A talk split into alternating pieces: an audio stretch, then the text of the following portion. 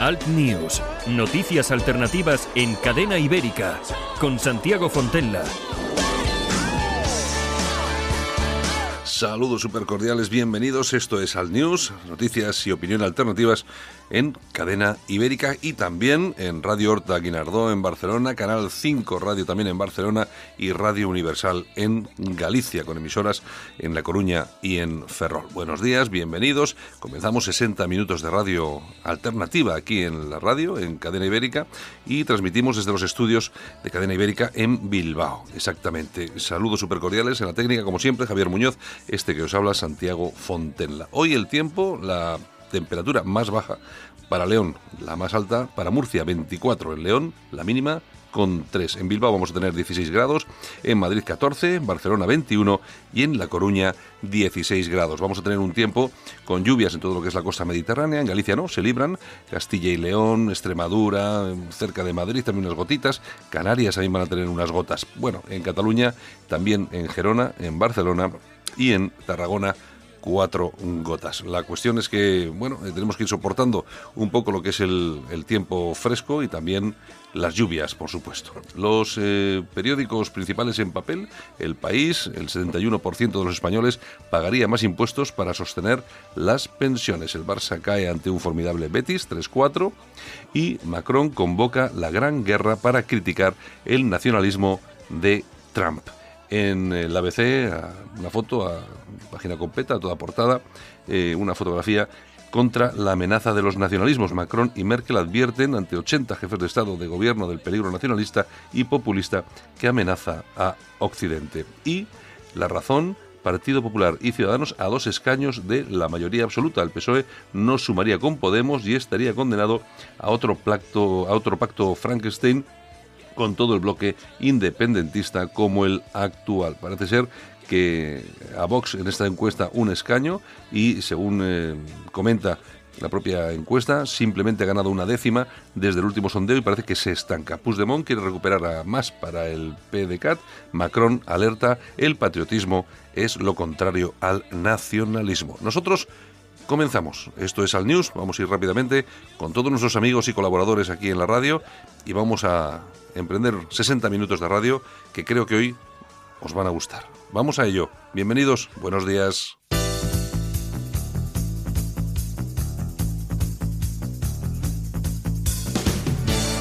Ahora en Alt News, revista de prensa. Los titulares de los medios alternativos en Internet con Yolanda Couceiro Morín. Y como no puede ser de otra forma, como todas las semanas, como los lunes, martes, bueno, todos los días. Y si le dejamos venir los sábados y domingos, también viene. Yolanda Cauceiro Borín, buenos días. Todo por la patria. buenos días y constipados días, porque vaya fin de semana que me que me he echado al cuerpo, señores. Oye, ¿lo ves estos cambios de estos cambios de temperatura? Pues es lo que tienen. Yo, mira, es que, hoy, vamos, 20 grados, 5 grados, no puede ser. Yo ya llevo una semanita, yo creo que me voy poco a poco recobrando un poco, pero vamos que todavía estoy chungo, que decía pues, Pues ahora yo. Bueno, Yolanda, ¿qué tal? En fin, bueno, pues hemos tenido un fin de semana movidito en, en Cataluña. Mm. Eh, casi matan a una persona por llevar una visera con la bandera de España mm. a un chaval que estuvo en la manifestación de, de Jusapó, lo pillaron en el metro lo tiraron por las escaleras y bueno, le pusieron le pusieron fino al chico. No, no, si los únicos que ejercen violencia son los... Son los, los fachas. Sí, son los fachas, son Los, españoles. Son, bueno, de hecho, eh, han pasado ya varios, varios días desde que se supo la noticia de aquel famoso francotirador, entre comillas, Torrente. Que, quería, que quería matar a Sánchez y resulta, bueno, es una cosa que, es que a mí me ha parecido genial. Resulta que lo llevan a Antena 3, al programa Mañanero, yo creo que no sé si es la de, ¿cómo se llama la mujer? Ana Rosa pues cogen a un experto y le dicen, venga usted aquí, vamos a analizar que el, arsenal, el, arsenal. de este tipo. Bueno, pues resulta que, resulta que le llevan y se encuentran con lo que vamos a pasar ahora mismo, este audio dura dos minutos y es el experto con el presentador diciendo exactamente qué es lo que hay en ese arsenal.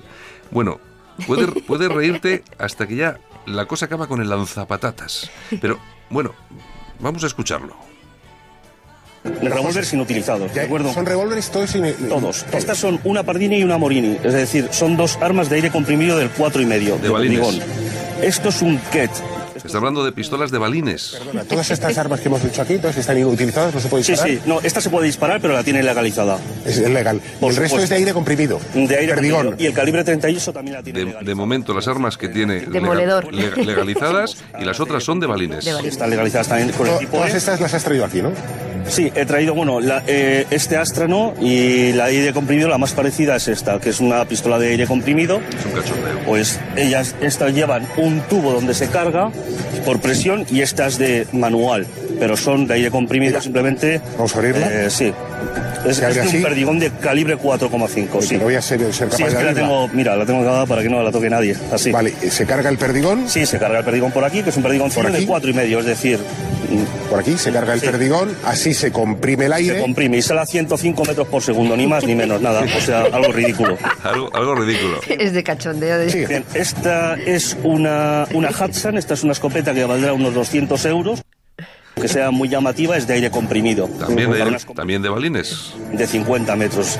Decía ayer Alfonso Egea que es imposible acercarse al presidente eh, del gobierno con un arma a una distancia Chacal. de kilómetro, kilómetro y medio. No, no, ¿Aquí existe no, alguna no. arma con la que No, se puede no, no. disparar a kilómetro, kilómetro y medio? Bajo ningún concepto, ninguna de las que hay. Este es un CZ eh, 527 que tampoco entraría en el rango de acción y también está legislado. Por la información Está- que te hemos facilitado, ¿qué tipo de tirador es este hombre?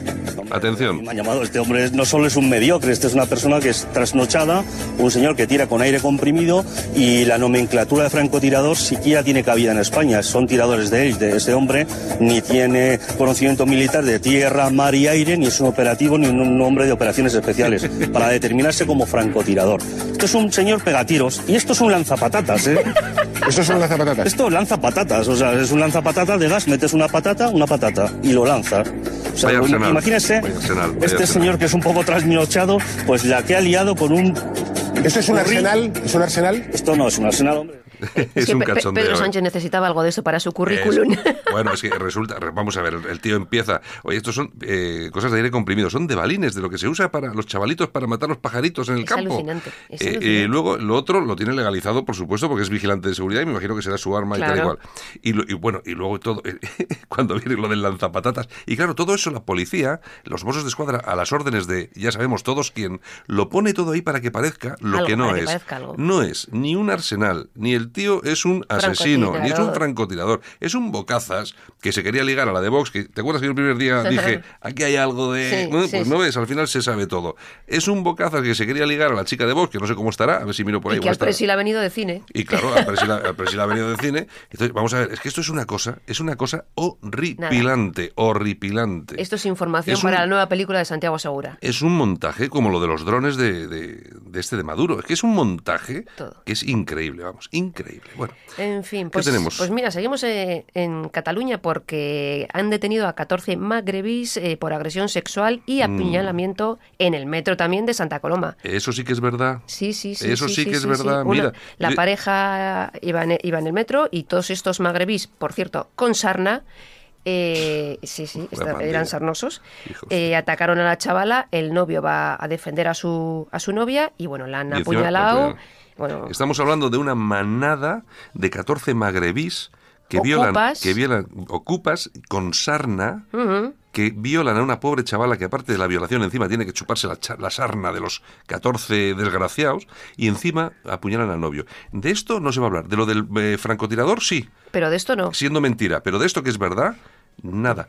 Estamos esperando las manifestaciones de todas las feministas, igual que Las estaban, en, que estaban en, en Navarra. Ah, Vamos a ver, venga, esas No manifestaciones. van a salir porque son magrebís Claro. y sería racismo. Claro, no van a, no- y bueno, vamos a ver, porque eso pasa en todo sitio. Vamos a hablar dentro de un, de un ratito con con, eh, con David eh, Pasarín. Que es un- que ha montado un partido en Bilbao, que Sí, es bilbaínos. eh, que, pues, que también que denuncia estas cosas que pasan en Bilbao, las Claro. agresiones sexuales, la violencia.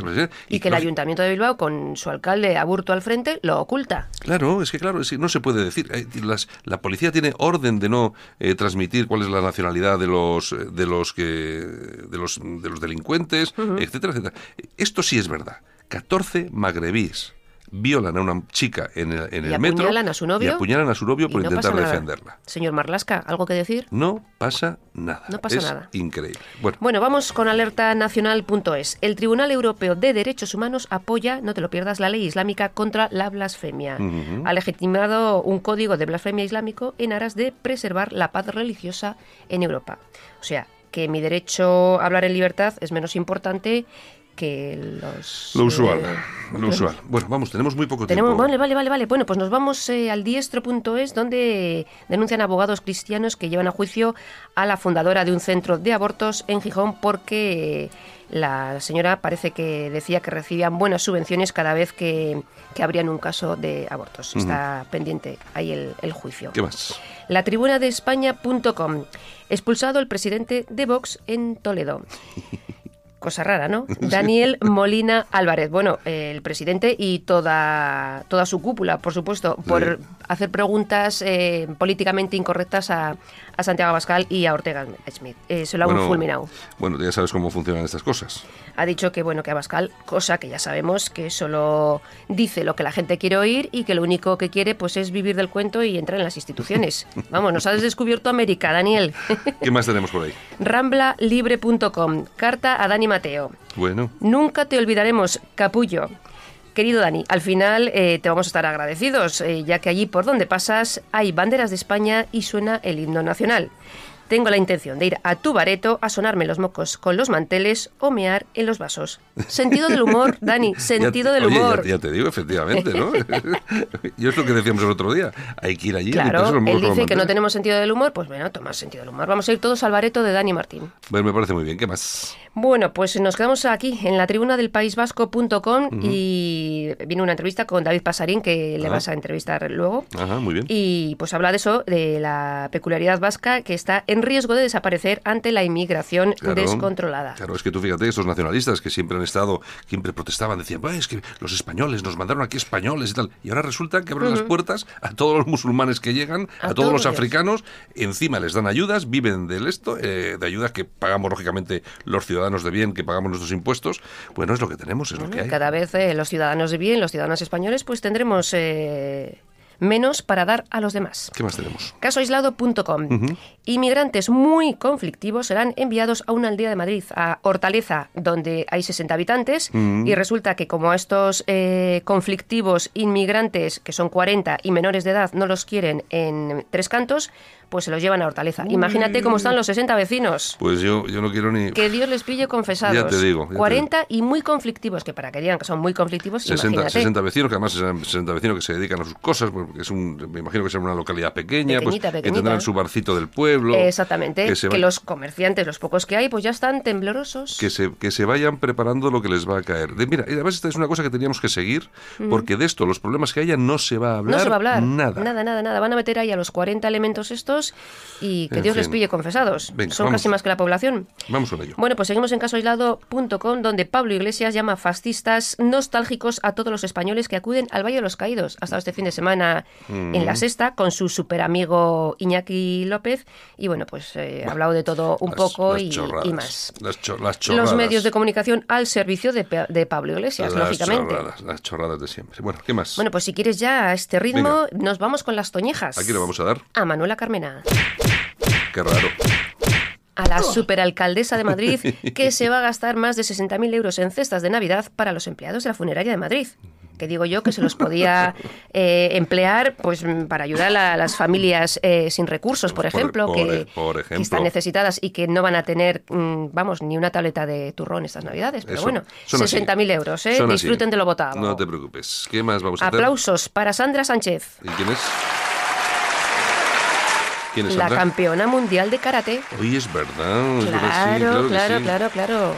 Yo, fíjate, otra Mira vez... las deportistas que tenemos, mujeres campeonas mundiales, ¿eh? Pero tú, y, pero y tú nadie fíjate, la- pero tú fíjate, las mujeres que tenemos, que no hace falta que vaya nadie allí a sobornar a ningún juez para ganar un campeonato del mundo. Es La decir, ley de paridad, es decir, señores. las mujeres son eh, mujeres, son grandes personas, sobre todo seres humanos, pero eh, no porque seas mujer u hombre, es porque lo hacen bien, porque son buenas y resulta que llega. O sea, a ver Claro. si a ver si empezamos empezamos ya a distinguir no entre hombre y mujer, sino seres humanos. Que no hace falta ser mujer u hombre para tener un trabajo eh, en esta en esta nación española que Venga, tenemos nos vamos entonces. Bueno, pues eh, a lo dicho, besitos y nos vemos mañana, nos oímos. Venga, hasta luego, Yolanda. Hasta luego. Solo para los valientes que quieren un medio de comunicación alejado de lo políticamente correcto y de la realidad cocinada por los grandes medios de comunicación.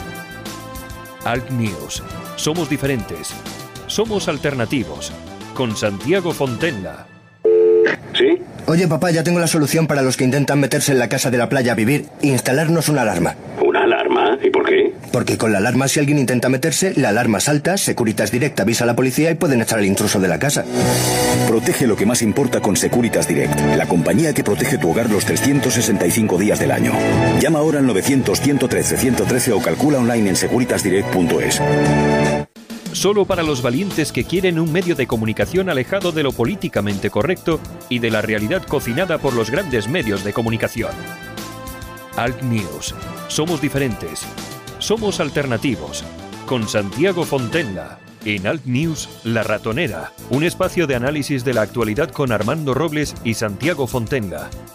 Críticos, ácidos, alternativos, otra lectura políticamente incorrecta de lo que sucede en España, Europa y el mundo, y no nos cuentan. Don Armando Robles, buenos días. Buenos días, Santiago. ¿Qué tal el fin de semana? Pues bueno, aquí hemos estado pasándolo lo mejor que hemos podido y sobre todo disfrutando del sofá, que es muy importante. Es muy la importante. verdad es que, bueno, no es mala opción, la verdad, no es mala opción. Bueno, oye, ¿qué tal por Málaga? ¿Bien? Pues muy húmeda, muy húmeda, un otoño, la verdad, bastante húmedo, pasado por agua. Hemos tenido un fin de semana relativamente tranquilo, pero con unos cambios muy drásticos de temperatura entre el día y la noche. Te pongo un ejemplo, hoy estábamos a la una de la, del mediodía a 30 grados y ahora estamos a 14 grados. La diferencia es bastante notable. Bueno, eh, Armando, que hoy nos quedamos en Bilbao porque tenemos eh, en el teléfono a David Pasarín Gegunde, que es el eh, fundador de un nuevo partido aquí en Bilbao que se llama Bilbaínos, Iniciativa por Bilbao, que nos ha llamado mucho la atención, sobre todo por la valentía de sus, eh, de sus líneas eh, ideológicas y de programa. David, buenos días. Buenos días, según... Bueno, que aquí, aquí, es- aquí estamos para hablar un poco de ese proyecto que habéis puesto en marcha, nos ha llamado mucho y además positivamente la atención. Y bueno, más que nada para que nos expliques qué es Bilbaínos Iniciativa por Bilbao. Pues mira, es un proyecto que surge de una serie de gente que venimos parte de, de la plataforma por la reforma de la RGI. Otra parte gente que ha militado en los movimientos vecinales de Bilbao, pues en los barrios, en el centro, y que básicamente el detonante que ha hecho que, que decidamos fundar un partido ha sido ver una situación de degradación de Bilbao en cuestiones como la seguridad evidente. Eh, el alcalde, la respuesta que ha dado a esta serie de un montón de casos ha sido eh, decir que se trata de casos aislados. Y como he escuchado en vuestra introducción, nosotros también somos políticamente correct- incorrectos y queremos que lo primero los políticos nos digan la verdad. ¿Qué está pasando? ¿Están aumentando eh, los robos? ¿Están aumentando incluso las agresiones sexuales? Y no es que a los bilbaínos o a los vizcaínos se nos haya ido la cabeza de repente en el último año y nos haya dado por agredir sexualmente o por robar. Aquí está pasando otra cosa y, y es lo que nosotros venimos a denunciar, o una de las cosas que venimos a denunciar. Hmm. Efectivamente, porque vosotros estáis centrados en esa reforma de la RGI, sobre, por supuesto, en esa, eh, en ese, en ese regalo permanente que, que constituye esas ayudas sociales, que no sabemos muy bien, o sí, que sabemos muy bien quién sobre todo las recibe, y en lo, por, supuesto hay muchos, no solamente bilbaínos o vizcaínos, sino hay muchos vascos, muchos españoles que están en contra de estas, de estas políticas. Lo que pasa es que vosotros sí que incidís eh, muy claramente en el tema la inmigración y los problemas que se están generando en Bilbao, sobre todo ante el silencio, el solapamiento de esas noticias por parte de los políticos, eh, de- en este caso del Ayuntamiento de Bilbao, sobre todo con el tema, por ejemplo, de los asesinatos que ha habido en Bilbao, que nunca los había habido, los robos eh, masivos, las violaciones en grupo. Eh, yo, yo creo que ahí estáis tocando un poco la fibra del ciudadano de Bilbao. Bueno, es que eh, para mí, por ejemplo, es algo nuevo eh, ver gente nacionalista.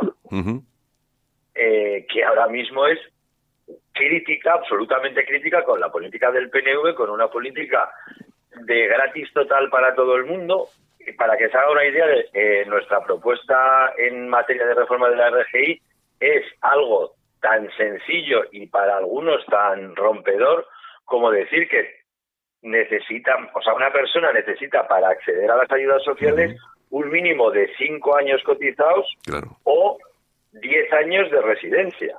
Por la sencilla razón, porque hacemos una comparación con las pensiones y resulta que a los españoles o a los vascos se nos están pidiendo 35, 40 años cotizados para tener una pensión y resulta que para tener una ayuda de la RGI no se está pidiendo nada a nadie. A nadie. Esto es algo absurdo. Mm. Punto número dos. Tenemos casos de autónomos que por desgracia han tenido que cerrar su negocio y que se les están eh, negando ayudas sociales por la simple razón de tener una pequeña lonja en propiedad o incluso gente que por tener una herencia sin partir una parte de una casa en, el pueblo desde, que es origen su familia, les están negando las ayudas.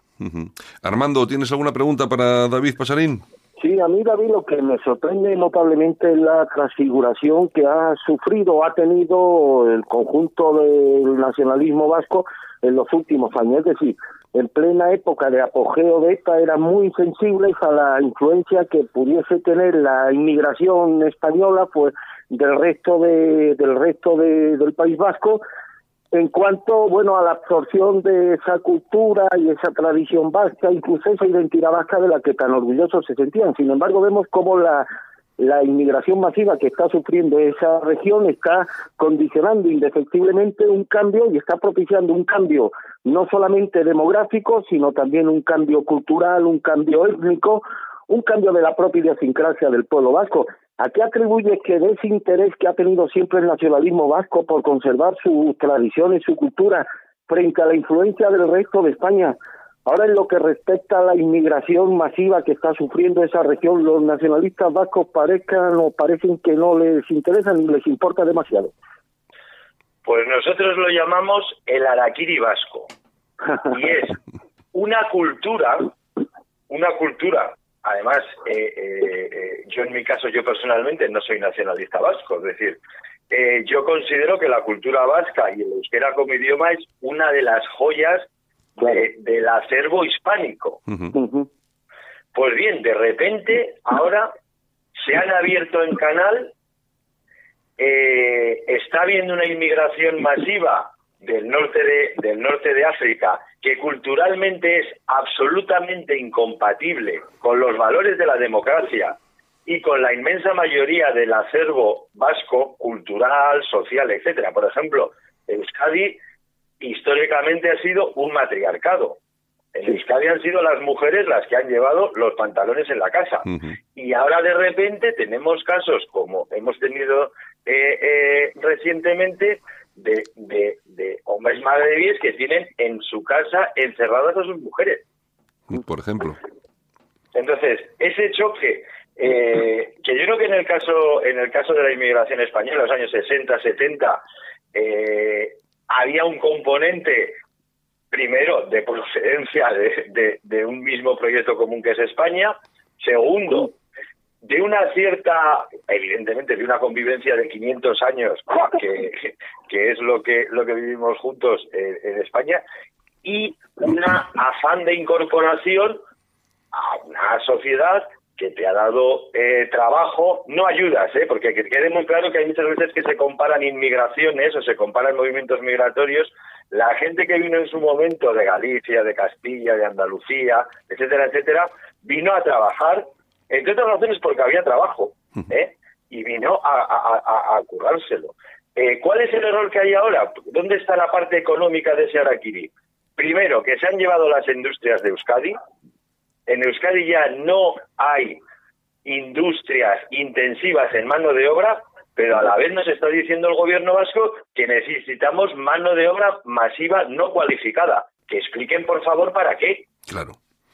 Claro. Y sobre todo, David, porque eh, aquí lo que me, me, parece realmente importante es que precise, precisamente esa mano de obra eh, inmigrante no cualificada a quien más daño hace es a la población autóctona de más baja cualificación. Es decir, que aquellos que por, por, por desgracia no han podido eh, tener unos estudios, no han podido acceder a una, una a otra forma de a otra forma de laboral, etcétera, etcétera, etcétera, lógicamente se ven ahora con una llegada de personas eh, de esa, con esa cualificación baja que precisamente les, eh, les va a quitar ese puesto de trabajo porque sobre todo vienen dispuestos y no les importa eh, ir a trabajar de una forma más barata. Por otro lado tenemos también algunos empresarios que son bastante canallas y que tampoco les importa entrar en ese juego, ¿no?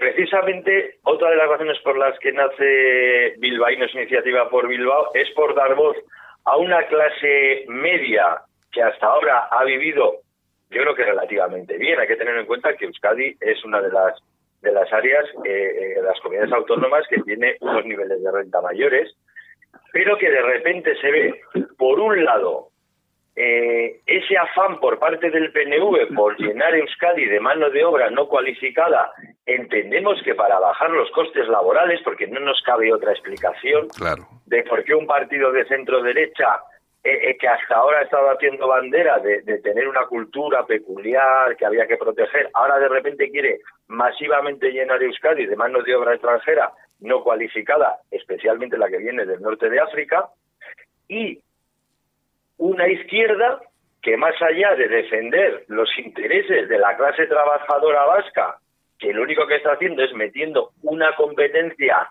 brutal, pero es que es brutal, es decir, eh, África tiene un millón trescientos mil habitantes, o sea, perdón, mil trescientos millones de habitantes y Euskadi tiene dos millones doscientos mil. ¿Hasta cuándo, cuántos vamos a coger? ¿Hasta cuándo? ¿Quién va a poner ese límite? Entonces, tanto por parte de la derecha nacionalista como por parte de la izquierda, se está fomentando una política de inmigración descabellada que va a reventar la clase media y especialmente los sustratos más bajos de esa clase media y que es por lo que tenemos que reaccionar porque vemos que los partidos tradicionales no van a defender nuestros intereses. Hmm. Armando. Eh, mm, Puedo decir, David, que os posicionáis, eh, bueno, os posicionáis políticamente desde la asunción de un proyecto identitario similar a los que ya existen en otros países europeos. Voy a poner un ejemplo, como el que ya existe, por ejemplo, en la Italia de Salvini. Bueno, yo creo que ahí, eh, en, en, esta entrevista que de la que estamos hablando de la tribuna del País Vasco, al que por cierto quiero agradecer la, cobertura que nos han dado, eh, hacemos una, una intervención de bisturí para posicionarnos ideológicamente, primero porque es cierto que tenemos una gama muy amplia de personas que nos están mostrando su apoyo, y segundo, porque no queremos que nos confundan con otros partidos que, oye, pueden plantear lo que quieran, pero que no es nuestro planteamiento. Entonces, nosotros, nuestro target, nuestra posición ideológica que hemos hecho es, por un lado, no somos Vox y no somos ciudadanos, porque en la ideología de estas dos formaciones hay un componente de ruptura con el marco constitucional bajo nuestro punto de vista, como es la supresión de las autonomías y en el caso de Ciudadanos estar en contra del concierto económico, del cupo y de la foralidad vasca, que en mi caso concreto eh, considero que es la, manera de incardinar y de incluir no solamente a, las tres a los tres territorios vascos, a la Vizcaya y Guipúzcoa, sino también a Navarra en el proyecto común español y romper con ese consenso nos parece que es eh, avivar un fuego que ya hemos visto cómo, cómo ha terminado en Cataluña. Entonces, en ese sentido, estamos lejos de esos planteamientos de Vox y de Ciudadanos. Y lo que también hemos dicho es que, desde luego, no somos ni de izquierdas radical, ni somos aberchales, ni somos independentistas. Eso queremos que quede muy claro. Dentro de, de, ese espectro que le he marcado, que sería de centro derecha, socialdemocracia, bueno, pues no tenemos una ideología muy marcada, pero lo que, lo que, lo que hacemos es desmarcarnos de esas dos extremos. Pero yo, de todas formas, eh, David y, Armando, yo creo que precisamente los partidos que están triunfando con este tipo de ideas en toda Europa es que precisamente no tienen una carga ideológica muy marcada. Eh, se dedican y, van, y van, van directamente a los problemas de la gente, a hablar con claridad y a intentar solucionarlos. Es decir, que yo lo que veo, que lógicamente eh, David nos puede contar ahora efectivamente cuál es su posición eh, sobre una serie de cosas, pero lo que es, esa es la raíz, todo lo que subyace ahí es que estamos hablando de un, de un partido que es que, bueno, ideológicamente, bueno, pueden tener personas de una, de una condición u otra, pero que se dedica a ir al, a la clave, al problema de la gente. Y yo ahí sí que le veo que enlaza pues como partidos como el de la Liga en, en, en, en Italia o el, o el FPO en Austria, una cosa así, eh, David. Hombre, evidentemente hay un movimiento ahora mismo en toda Europa, porque este no es un problema, por desgracia, no es un problema que tengamos solamente en Bilbao o que tengamos solamente en Euskadi, sino creo que es un problema europeo y los movimientos que han surgido precisamente lo que tienen en común es, por un lado, un rechazo a sistemas. Yo creo que esto es la social, para mí esto es la socialdemocracia que se nos ha ido de las manos, es decir, un sistema de cobertura de ayudas que está dando ayudas, por ejemplo, a un montón de personas que vienen de no se sabe qué países, pero que no se tiene ninguna referencia. Por ejemplo, es decir, que puede venir alguien que sea multimillonario de Uganda y pasado mañana percibir una ayuda, una RGI en el País Vasco. Ya, es que no ha, no ha, no ha cotejado usted esa persona eh, qué patrimonio tiene que no tiene. Y sin embargo, a los españoles y a los vascos se nos está pidiendo eh, eh, bueno, bueno, estamos ya tan fichados en Hacienda que ya no tienen que pedirnos nada porque lo tienen ya todo. Entonces, ese por un lado es, una de... no, sigue, sigue, David, perdona. Y el otro es cultural. Es decir, eh, eh, lo que no puede ser es que eh, se esté incidiendo en determinados en considerar que determinadas cuestiones del cristianismo están mal y sin embargo se está aplaudiendo con las orejas a determinadas conductas que tiene por ejemplo una religión como el Islam que son absolutamente incompatibles con la democracia. Es decir, que un hombre puede que un hombre pueda casarse con varias mujeres y que una mujer no, aparte de no pertenecer a nuestro acervo cultural, es una aberración de cara a la igualdad entre hombre y mujer que está consagrada o que es una de las de los pilares de nuestra civilización y de la civilización europea.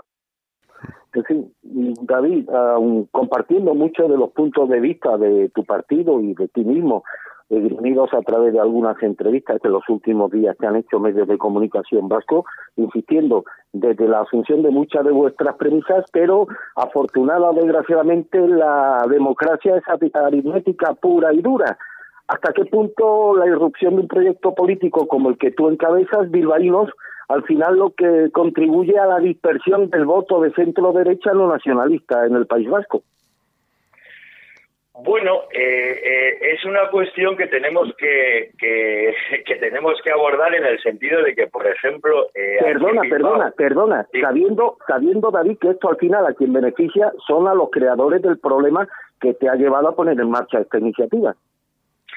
Bueno, es que aquí hay hay una cuestión que es una desaparición absoluta del Partido Popular en la defensa de determinadas cuestiones cuestiones que yo considero que, forman parte de su ADN, como es la seguridad y como es la defensa de la clase media, y, tenemos un problema que es que el Partido Popular en Bilbao está desaparecido en combate y no dice absolutamente nada. Acabamos de tener un caso que es de las cosas más esperpénticas que yo he visto, y ha sido por un concejal del Partido Socialista, el señor Gide, en el Ayuntamiento de Bilbao, que es que han cambiado las bicicletas municipales, las han pasado de pedales a eléctricas y se les ha ocurrido la brillante idea de durante 15 días dejar a cualquiera que se diese de alta con el móvil y pudiese sacar una bicicleta eléctrica.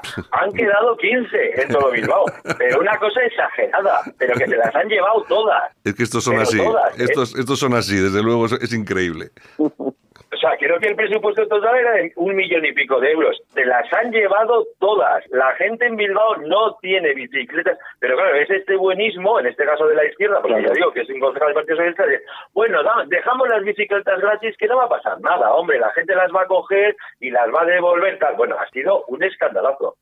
Otra medida concreta que estamos pidiendo para Bilbao es que han cerrado la comisaría de la cantera que está en el barrio de San Francisco, que es uno, el barrio más conflictivo que hay ahora mismo en Bilbao. Pero ¿cómo se le ocurre a usted, eh, eh, eh, alcalde, cerrar la comisaría de policía local del barrio más conflictivo de Bilbao? ¿No ve usted que eso va a disparar solamente por, por una cuestión disuasoria, va a disparar los delitos en la zona? Pues lo han hecho. David, de todas formas hay que tener en cuenta, porque imagino que vosotros ya lo tenéis en agenda, que, hombre, los ataques os van a venir de todo, de todos lados, de todos los partidos, y bueno, me imagino que esos ataques van a tener forma, la forma usual que tienen esas cosas, que es de palabras policía, ¿no? Eh, racistas, xenófobos, eh, etcétera, etcétera, etcétera. Me imagino que estaréis preparados para ese tipo de ataques y me imagino que vuestros argumentos, que son los de los que estamos aquí hablando, son los que, los que vais a utilizar para rebatir eh, todos esos insultos que os van a llegar, si no os han llegado ya, que os van a llegar de todas, todas. Bueno, la verdad es que no, no, bueno, todos sabemos lo que son las redes sociales ahora mismo y la verdad es que yo creo que no, a veces no sacan lo mejor de la condición humana. Y, y en ese sentido sí que hemos visto muchos comentarios, pero le puedo decir que eh, llevamos dos días en el barrio de San Francisco que ha habido un par de redadas, Sí que vemos por parte del ayuntamiento que puede ser que se estén poniendo las pilas, pues porque han visto que, hmm. algo se está moviendo y que la gente se está organizando.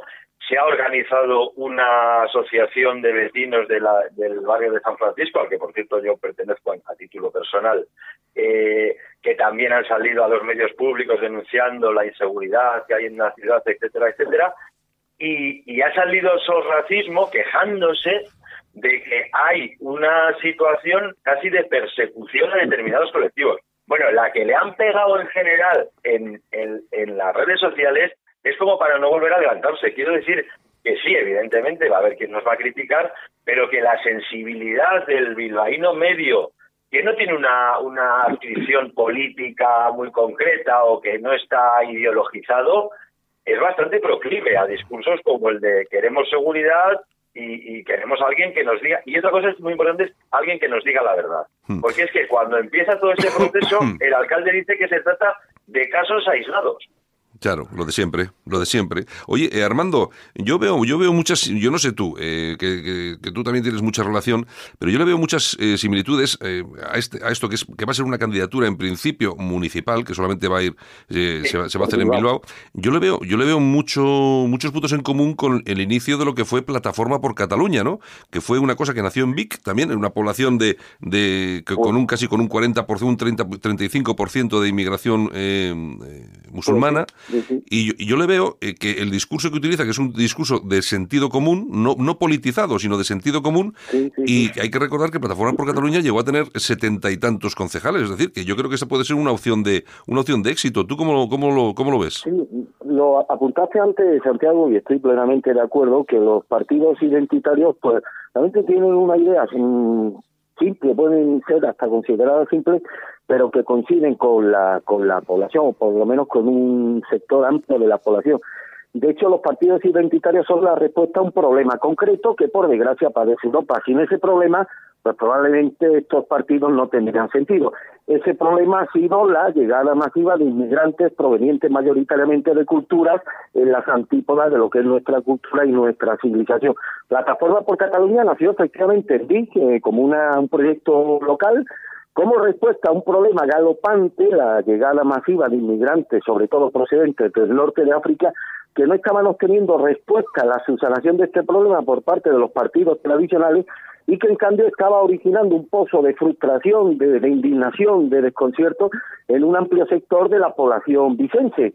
Y ahí estuvo efectivamente este proyecto liderado por Josep Anglada, pues acaparando esta demanda popular que se tradujo luego en un mm. importante número de votos, no solamente a nivel municipal, sino también en todo el conjunto de la comunidad autónoma de Cataluña. Y en ese sentido, la irrupción de bilbaínos como respuesta a un problema que no está teniendo tratamiento por parte de los partidos ni, ni del arco nacionalista ni tampoco del arco del centro derecha, pues efectivamente puede concitar el respaldo y, ¿por qué no?, el entusiasmo de un sector importante de ciudadanos de Bilbao que ahora mismo se pueden encontrar en la más absoluta orfandad en cuanto a que haya un proyecto que se interese vivamente por estos problemas que a lo mejor para el político de la casta no tiene ninguna incidencia en su vida cotidiana, pero sí la tiene y de qué forma sobre el ciudadano corriente y sobre todo sobre los ciudadanos de una extracción social y laboral más baja. Y en ese sentido, pues creo que Bilbaíno, si se encardina bien, pues puede tener recorrido y puede tener un cierto ascendiente sobre un sector importante de la sociedad bilbaína. Mm, aquí lo que lo que sucede que es lo que comentaba David hace un momento. Yo imagino que claro, los políticos eh, profesionales pues tampoco no son tontos, eh, tampoco vamos a decir que sean tontos. Entonces, ¿qué es lo que pasa? Lo que lo que está comentando de que ya ha habido un par de redadas en el en el barrio más conflictivo de Bilbao, que es prácticamente una no-go zone, o sea, tampoco, o sea, es un barrio conflictivo de verdad. Eh, empieza a haber cuatro redadas, claro, porque es lo que es el los políticos, es decir, el sistema político de, de, gobierno en el Ayuntamiento de Bilbao, en este caso, pero en toda España pasa lo mismo, lo que va a intentar frenar a este partido político intentando maquillar lo que está pasando y, para luego eh, en campaña electoral dentro de cinco meses decir no Bilbaínos es un partido que no hace falta porque nosotros estamos trabajando para eso. claro, claro, eso, eso, eso también eso también lo tenéis en cuenta David Ningún problema, ¿eh? Quiero decir, eh, tanto yo como, como otras personas que formamos ahora mismo parte del partido, yo trabajo en la empresa privada, es decir, que a mí, si nos solucionan el problemón, que es un problemón que tenemos en Bilbao, nosotros volvemos o seguimos, porque seguimos trabajando en nuestros puestos de trabajo y Santas Pascuas. Es decir, no tenemos ningún especial interés en, en llegar al ayuntamiento o en sentarnos en esos en, esos sitios si los políticos que están ahora hacen lo que tienen que hacer, que es defender a los ciudadanos bilbaínos, proveerles de seguridad y de que no tengan que salir de noche por las seis. Entre otras razones, porque es que Bilbao siempre ha sido considerada una de las ciudades más eh, seguras de toda España. Hmm. Bueno, pues yo pienso que eh, bueno eh, harán un paripé, pero al final no harán no harán gran cosa. Santiago, ¿me permite una pregunta muy breve al amigo David? David, me, interesa sobre todo conocer este dato. La base social la desconozco poco a mucho a que tengáis ahora. ¿Proviene mayoritariamente de qué partido, de qué sector ideológico de Vizcaya? Pues mira, ahí te, te, podría decir que ahora mismo habría un ascendente de gente que ha estado en Ciudadanos. Ajá. Eh, yo mismo, yo personalmente, yo he militado en Ciudadanos y de hecho he sido el candidato a las anteriores municipales a Bilbao, el número uno por Ciudadanos, al Ayuntamiento de Bilbao.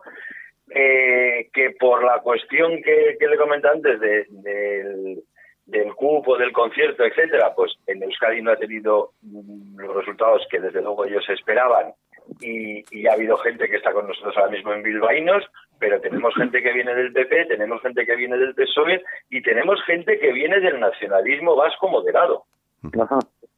Entonces, es cierto que tenemos que hacer a veces ahí unos malabares, entonces no nos vamos a meter en, en más charcos más allá de los que nos tenemos que meter, que es la seguridad y la reforma de la RGI.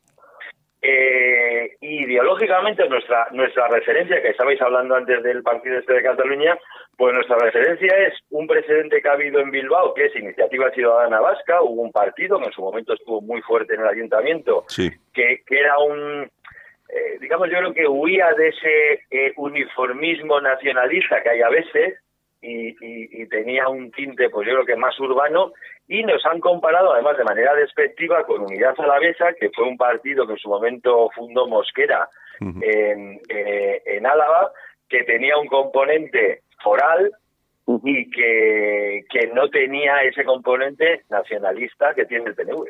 Está claro. Nuestra, nuestras líneas van por ahí. Pues muy bien, pues David eh, Pasarín, Gegunde, pues eh, nos alegra mucho hablar contigo, nos, ya, nos, ya nos imaginábamos por dónde iba la, la, cosa, la verdad es que sí que a mí me, me, parece un proyecto atractivo, sobre todo para muchos bilbaínos que, pues eso, están ahora mismo en una situación de orfandad inimaginable y bueno, eh, os deseamos de verdad lo mejor, porque yo creo que que avancen vuestras ideas también va a ser un acicate para que los otros partidos tomen algunas y hagan algo, a, ver, a ver si es verdad. Un abrazo, un abrazo muy fuerte y por supuesto eh, esperamos tenerte más eh, en más ocasiones con nosotros. Muchísimas gracias y un abrazo a Málaga porque yo veraneo en, en la Carihuela. Hombre, no, tiene, no, no tienen mal gusto, David. Y le, y le diré que tenemos muchas cosas que copiar de una ciudad como Málaga, eh, que ha partido en estos últimos 30 años de una posición, pues yo creo que bastante peor, desde luego, que la de Bilbao, y que ha sabido, por medio de la cultura, por medio de una política museística, que ya quisiéramos otras ciudades, que Bilbao se ha quedado en el Guggenheim y ya está, tenemos mucho que aprender de lo que ha hecho culturalmente Málaga. Me permitirá, David, que haga muy, muy brevemente algo de proselitismo en favor de mi tierra. Sabes que el turismo nacional nació precisamente en esa zona que tú has nombrado, en la Carihuela en el, en el pez, conozco muy bien la historia, en el pez de espada, que es un... Efectivamente. es el primer soplo de modernidad que hay en, en la España pues, del franquismo. O sea, ahí empezó la modernidad. Efectivamente. Lo conozco, lo conozco. Muy bien, muy bien. señores. Muchas gracias. Venga, hasta la próxima. Un abrazo. Muchas gracias. David, un abrazo y mucha suerte. Igualmente. Buenas noches, Agur. Los que amamos a España y la memoria de las víctimas de los terroristas y separatistas, no aceptamos que ningún gobierno se apoye en los votos de populistas, radicales, separatistas y simpatizantes de terroristas para mantenerse en el poder y llevar a España hacia la ruina económica, el caos y la ruptura social. España no puede estar en manos de quienes la quieren romper. Por eso, desde la Fundación España Responde y con el apoyo de el empresario José Manuel Opazo, no cejaremos en nuestro empeño de movilizar a la sociedad para decir al gobierno que España no es botín de terroristas ni separatistas. Próximas movilizaciones Valencia 18 de noviembre y Madrid 1 de diciembre. Acude, España responde. Alt News, un espacio para el análisis de la actualidad, las entrevistas más incisivas y las tertulias más comprometidas. Armando, seguimos eh, por supuesto un par de minutos más porque quería preguntarte sobre un artículo que habéis publicado en Alerta Digital en el que os hacéis eco de lo que ha sido la última encuesta de GAT3 para, creo que ha sido La Vanguardia o el periódico, no lo sé muy bien, eh, sobre los resultados que, que, arroja esa encuesta en unas eh, hipotéticas elecciones en, en España, pero la lectura, me ha interesado mucho la lectura que hacéis sobre esos votos que, mm, que lo que es la derecha vamos a llamarlo así, la derecha, puede perder al dividirse tanto en, en los tres partidos que ahora mismo tenemos en el escenario. Sí, bueno, antes que nada, Santiago, yo le doy bastante solvencia a esta empresa demoscópica, Gastre, últimamente sabemos que esta empresa está muy desacreditada, pero siempre se ha aproximado bastante a los resultados que luego oficiales que se han producido en las elecciones. Por tanto, estamos hablando de una empresa seria a la que le doy un cierto margen o bastante margen de credibilidad. Efectivamente, la, lectura del artículo es muy simple, Santiago. Las próximas elecciones generales se van a disputar no en clave partidaria como hasta ahora, sino en clave de bloques ideológicos. Es decir, el PSOE ya no aspira ni de lejos a alcanzar un número de votos suficiente, nueve millones, por ejemplo, que le permitan una mayoría simple. El PSOE lo que va a intentar es consolidar ese, ese bueno, pues ese eh, suelo electoral que ahora mismo tiene, intentar aproximarse a los 7 millones de sufragios y que sean el resto de partidos, tanto Podemos como los componentes de la izquierda radical, los que consigan el resto para que entre todos ellos que puedan conseguir o configurar una mayoría absoluta parlamentaria. En el otro bando, pues tenemos un voto que un, un, electorado que va a estar muy fagocitado, desgraciadamente, por la irrupción de varias fuerzas políticas que se van a disputar prácticamente el mismo espacio. Y la lectura que hemos hecho de ese sondeo de GAT3 para, las para la vanguardia es que hay cinco circunscripciones claves: Madrid, Valencia, Alicante, Murcia y Almería, donde el Partido Popular va a perder muchos votos que van a ir a, que van a ir a parar a vos, pero que paradójicamente tampoco le van a servir a vos para obtener representación parlamentaria en estas circunscripciones. Es decir, que esos restos, bastantes miles de votos que va a perder el Partido Popular, que no van a beneficiar electoralmente a vos, al final van a potenciar y van a robustecer las posibilidades electorales del Partido Socialista. Hemos estimado que el Partido Popular, por esta pérdida de votos, sobre todo en estas cinco circunscripciones clave, pues puede perder la friolera de entre ocho y nueve escaños, que tal y como va a estar configurado el próximo Parlamento pueden ser absolutamente definitivos de cara a la configuración de una mayoría frente populista como la que existe actualmente. Claro, es que aquí yo creo que el problema que, que tenemos entre manos es que la situación que estamos viviendo ahora mismo es, es tan complicada eh, que hay que hay que ver y hay, que estudiar muy bien cada uno dónde pone su voto porque la cuestión en muchas en muchas ocasiones es que ese voto puede favorecer que tengamos durante los próximos otros cuatro años a los frente populistas encima más radicalizados más, más radicalizados que nunca Y a ver quién soporta estos otros cuatro años, Armando. Está claro, lo que estoy convencido es que el Partido Socialista, si tiene posibilidad, va a reeditar el pacto que tiene actualmente con Podemos y con los nacionalistas radicales. y en las peores circunstancias posibles para el Partido Socialista, Pedro Sánchez se atrevió a, pactar con esta fuerza, sería de una ingenuidad pueril pensar que con una, con una legitimación en las urnas de esta estrategia, que el Partido Socialista no vaya a reeditar sí o sí este mismo pacto con, esta, con estas formaciones. Por eso digo que la clave de estas próximas elecciones es que por primera vez en la historia democrática de España no se va a disputar en clave partidaria, sino en mm. clave de dos bloques ideológicos bien definidos y en muchos aspectos antagónicos. Exacto, yo ahí estoy, estoy absolutamente de acuerdo contigo. Pues muy bien, Armando, gracias por estar esta mañana con nosotros y mañana eh, volvemos con la ratonera, ¿de acuerdo? Santiago, un abrazo a ti y a todos los oyentes. Buen día. Un abrazo muy fuerte. Un abrazo. En Alt News, La Ratonera, un espacio de análisis de la actualidad con Armando Robles y Santiago Fontenga. Críticos, ácidos, alternativos, otra lectura políticamente incorrecta de lo que sucede en España, Europa y el mundo, y no nos cuentan. La noticia del día en Alt News, con Sara González. Buenos días, Sara, desde Málaga. Buenos días familia, ya estamos a lunes, día 12 de noviembre. Bueno, oye, ¿qué tal el fin de semana en Barcelona, en la manifestación de Jusapol? Bien, la manifestación del sábado en Barcelona, bien. Eh, lo que nosotros vivimos en primera persona no hubo ningún tipo de problema. Eh, lo peor fue una vez concluida la manifestación, pues bueno, los bárbaros de los CDR empujaron por las escaleras del metro de Urquinaona a un español por el mero hecho de llevar la bandera de España, ¿sabes? Sí, bueno. Y el pobre hombre, pues bueno, pues tiene diversas heridas y, nos hemos enterado que encima pues está enfermo de cáncer y tiene un 63%, perdón, un 66% de minusvalía. ¿eh? O sea que para que veas tú los canallas sinvergüenzas que están hechos los CDR. O sea que por lo menos pudisteis llegar a, la, zona donde se, se realizaron los discursos y todo eso, bien, ¿no? Sí, sí, sí. Mira, en la manifestación del día 10 eh, no hablaron los partidos políticos. Fue una manifestación íntegramente protagonizada por Guardia Civil y Policía Nacional, lo que siempre nosotros hemos querido de ese democracia y libertad popular. ¿eh? Entonces, pues bueno, maravilloso en ese sentido y allí defendiendo una vez más Guardia Civil y Policía Nacional a pesar del vídeo que los CDR me dedicaron a mediados de semana, incluyendo parte de mi discurso del día 29 de septiembre, en el cual decía que los únicos que el día del golpe de Estado del 1 de octubre de 2017 habían defendido a España la Constitución, el orden, la ley, la democracia y la libertad habían sido Guardia Civil y Policía Nacional, bueno, pues estos individuos me metieron ahí, me intentaron intimidar para que no fuera el día 10 y eso para nada, porque a mí eso lo que me hace es que me malentona más y me hace que me comprometa todavía más con lo, con lo que yo considero que es una causa justa. Muy bien. Pues Sara, hoy te dejamos rapidito porque andamos muy mal de tiempo, ¿de acuerdo? Venga, que tengáis un feliz lunes. Un abrazo muy fuerte. Venga, un abrazo muy fuerte. Hasta mañana. Venga, Sara, hasta luego.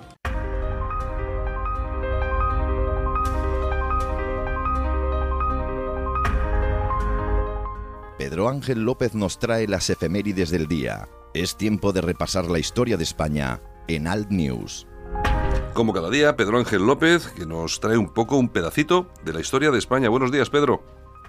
Muy buenos días, por fin lunes, esto de las los fines festivos. No, pues se digo festivos porque el viernes pasado en Madrid fue fiesta y la mayoría de personas no curraba. Bienvenido el lunes, no lleváis, hay que producir. No lleváis un puente, lleváis un acueducto como el de Segovia, casi casi. Sí, macho, porque así pasa. Luego la gente se queja de que hay paro, hay que trabajar, coño. bueno, ¿qué tenemos hoy? Bueno, pues vamos a hablar hoy de lo que yo creo que muchísimos españoles, incluso los más jóvenes, eh, no tienen idea. Cuando vemos películas de asesinatos de presidente nos, acordamos de Abraham Lincoln, pero no, nos acordamos de fuera de España, pero no en España. España es un país que aunque te creas que únicamente fue Carrero Blanco, no, en España se han matado a cinco eh, presidentes de gobierno. Ha habido cinco magnicidios en la historia de España. Casi, casi finales del 19 y el 20. Y casi seis si contamos a Aznar, y que le faltó poco. Eh, sí, bueno, eh, hay cinco asesinatos reales. En este caso, mm. el que hoy digamos, vamos a. Perdona, Pedro, perdona. Bueno, y también que lo contamos el casi asesinato de Pedro Sánchez eh, hace una semana. Sí, desde la habitación, claro, es que desde una habitación de un piso en Barcelona puede matar a la gente. Claro, claro, claro. Bueno, bueno. Oye, Oye, luego, tú ya sé que no has escuchado el programa, luego te lo escuchas en el podcast, que hemos puesto un, un, audio al principio del programa, que es un cachondeo. Han llevado en Antena 3 a un experto para que analizase lo que era el arsenal del tío. Y bueno, eh, un verdadero, perdón por la expresión, descojono de lo que tenía el tío, hasta tenía hasta un lanzapatatas allí. Es decir, que es una broma, pero vamos, que es impresionante. Le ha venido estupendamente a Maduro Sánchez. Ah, bien, pues oye, pues eh, que ahora esto supongo que duplicarán los gastos en seguridad para, para Pedro Sánchez y a alguno le vendrá mejor. Está claro. Bueno. Eh, la verdad que los asesinatos reales, los magnicidios reales en España, que vamos a, hablar hoy, que es 12 de noviembre, pues el 12 de noviembre de 1912 eh, asesinaron a, eh, a Canalejas. Canalejas era presidente del gobierno en 1912, eh, del Partido Liberal, por cierto. Hay que decir que no solamente es Canalejas uno de esos presidentes. Hemos empezado en España por matar a Prim, que lo mataron en 1870 a base de pistolas y fusiles cuando iba en el coche, el coche de caballos. Entonces, mataron a Cánovas del Castillo en 1897. Por cierto, lo mató un, un anarquista italiano. Perdón, a Canalejas hemos dicho que lo mataron en 1912, otro anarquista, en este caso era Manuel Pardiñas, español, a Eduardo Dato, que lo mataron en 1921, unos anarquistas también, siempre los anarquistas detrás de todas estas cosas. Eh, en este caso eran catalanes, por cierto. La extrema derecha. Y en 1975, eh, joder, no hay que reírse de esto, coño, que aunque ha pasado el tiempo, joder, son puñeteros, putos asesinatos. Sí, sí, en 1975, el último asesinato, el de Carrero Blanco. Nunca me acuerdo del escolte del conductor, pero como estamos hablando de magnicidios, entiendo que es únicamente el, personaje. En el caso de, Cano, eh, perdón, de Canalejas, eh, lo asesinaron en, la puerta, en, la plaza en la puerta del Sol, perdón, justo de, en la esquina, eh, viendo un escaparate de libros. Pues ahí mataron en 1912 a las once y pico de la mañana Manuel Pardiñas de un tiro en la cabeza, hizo tres disparos, solamente eh, dio uno en el en el blanco y, y ello lo dejó prácticamente muerto, muerto, muerto instantáneo prácticamente. Por cierto, Francisco Franco entonces, ¿sabes tú que escribía seudónimos? Sí, sí, sí, Tenía varios. Sí, cierto, cierto. Tenía varios. En este caso usó, eh, usó el seudónimo de Jaquín Bor, que seguro que alguno ha leído algún libro y tal. Bueno, los menos. Eh, pues nos hablaba, nos hablaba del origen de la masonería como lo más probable que hubieran sido los responsables del asesinato del entonces presidente del gobierno, José. Sí, te he perdido. ¿Sí, Pedro? ¿Pedro? Sí, eh, te ah. estaba contando, te estaba diciendo. Sí, sí, ¿me escuchas? Sí, te escucho, sí. Ahora, ya. Bueno, esto es que cuando hemos hablado de la, maso hemos hablado de la masonería... Más, sí, se ha, ido todo, se ha ido todo al garete. Es alucinante. eh, es que ya sabes que los de compás y esto y están en todos lados. Nada, para terminar, muy sencillo, voy a contarte una anécdota, no política, tranquilo, que nadie se va a cabrear. Eh, todos hemos conocido a, a un actor, creo que eh, en cualquier película de la de antigua José Isbert le hemos visto todos en, sus películas y siempre le hemos visto de mayor. Bueno, pues Pepe Isbert, que no te lo creas, también fue joven. ¿eh? También fue joven. Igual que Paco Martínez Soria, también fueron jóvenes. Pepe Isbert también era joven. Fíjate, con 26 años Pepe Isbert fue el que interpretó eh, un cortometraje que se hizo años después, eh, en 1912. Perdón, ¿qué coño? El mismo, no, fue un poquito más tarde. No sé decir exactamente la, la fecha del cortometraje, pero en ese cortometraje que dura siete minutos, eh, interviene, es el primer eh, papel que le dan a Pepe Isbert y hace, lógicamente, de asesino, de asesino, hace de anarquista, hace de Manuel Pardiña. Vamos, es cosa de segundos que ni se ve la cara a Pepe Isbert. Eh, están los libros, como decía el programa, pero, se le ve la cara a alguno de Pepe Isbert. Bueno, bueno. Pues nada, don Pedro, mañana más y mejor, más historia de España. Mañana, si es posible, no sé, asesinatos que haya realizado la extrema derecha. ah, es verdad que no hay. que no hay. Que no hay. escúchame, me va a ser complicado hacer memoria, pero podemos hacer memoria de otros. la verdad que siempre contamos las cosas eh, desde el punto de vista equitativo. Lo que pasa es que la realidad solo tiene un camino y es la que es. Está claro. No hay otro. ¿Qué quieres que te diga? Bueno, don Pedro, hasta mañana. Un abrazo. Hasta mañana. Adiós. Hasta luego. Y esto ha sido todo. Saludos súper cordiales de toda la gente que hacemos posible que al News que suene este programa de radio en Cadena Ibérica, Radio Horta Guinardó, en Canal 5 Radio también en Barcelona y en Radio Universal en Galicia. Javier Muñoz de la Técnica, este que os habla Santiago Fontella. Mañana volvemos, regresamos. Chao, hasta mañana.